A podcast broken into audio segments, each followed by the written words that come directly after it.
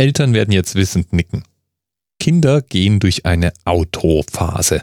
Es gibt eine Phase, in der alle sich bewegenden Fahrzeuge unglaublich faszinierend sind.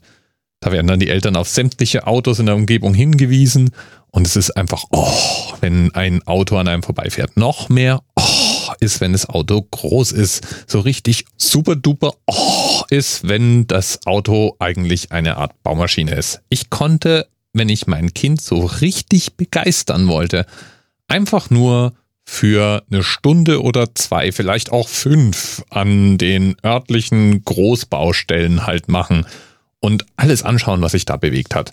Das war auch eine Zeit, in der dann plötzlich das Vokabular explodierte.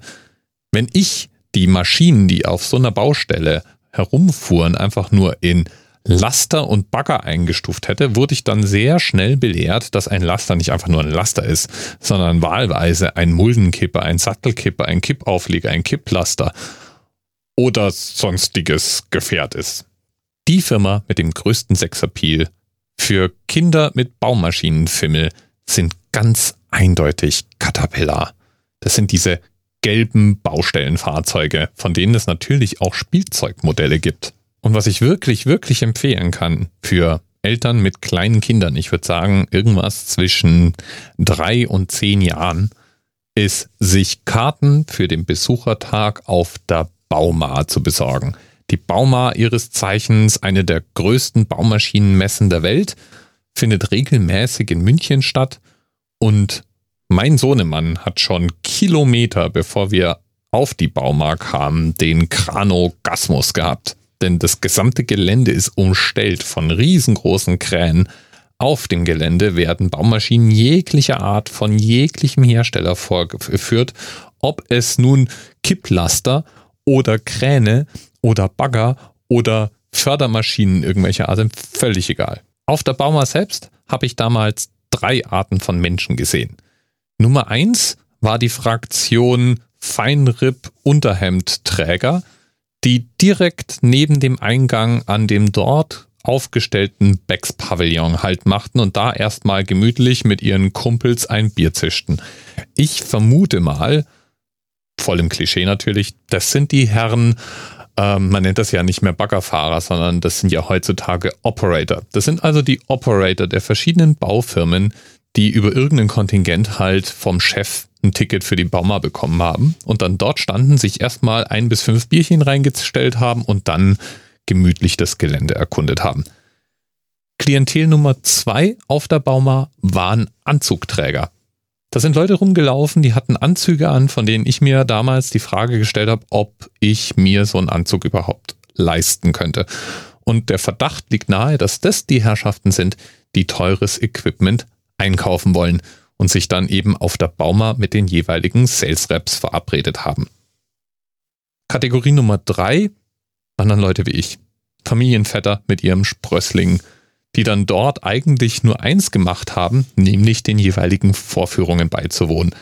Sobald also irgendwo auf dem Gelände plötzlich mal eine Baggervorführung losging, konnte man sicher sein, dass sämtliche Eltern mit ihren Kleinen dorthin diffundierten sämtliche Anzugträger von dort weg diffundierten und die Herren Operateure von dem entfernten Becks-Pavillon aus amüsiert zusahen, wie die Kinder vor Begeisterung durch die Decke gingen. Die Bauma ist also ein rundrum Soziotop. Wie gesagt, kann es nur empfehlen. Wahrscheinlich ist es sogar lustig, wenn man kein Kind dabei hat. Also würde ich heute Tickets geschenkt bekommen, ich würde da auch allein hingehen, glaube ich. Einfach nur, um nochmal mich umzusehen. Und ja, die Vorführungen machen Spaß. Man muss auch sagen, die Dinger sind auch wirklich zum Teil beeindruckend. Auch beeindruckend, was so ein Auto alles kann.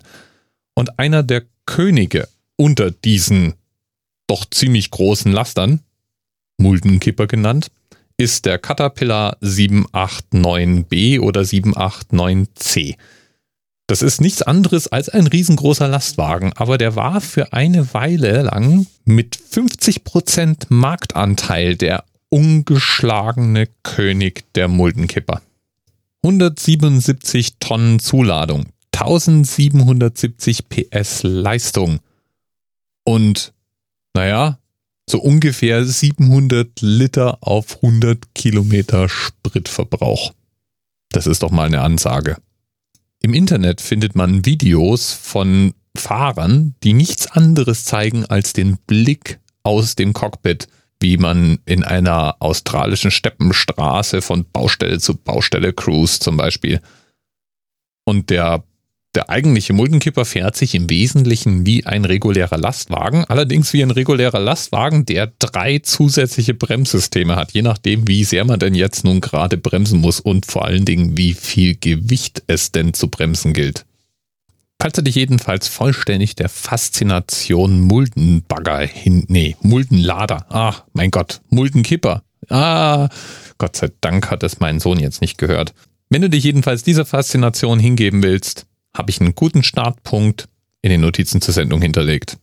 Und jetzt lieben Dank an Dr. Asrael Tod für all die, die jetzt aus rein akademischem Interesse auch mal gerade Videos von großen Baumaschinen gucken müssen.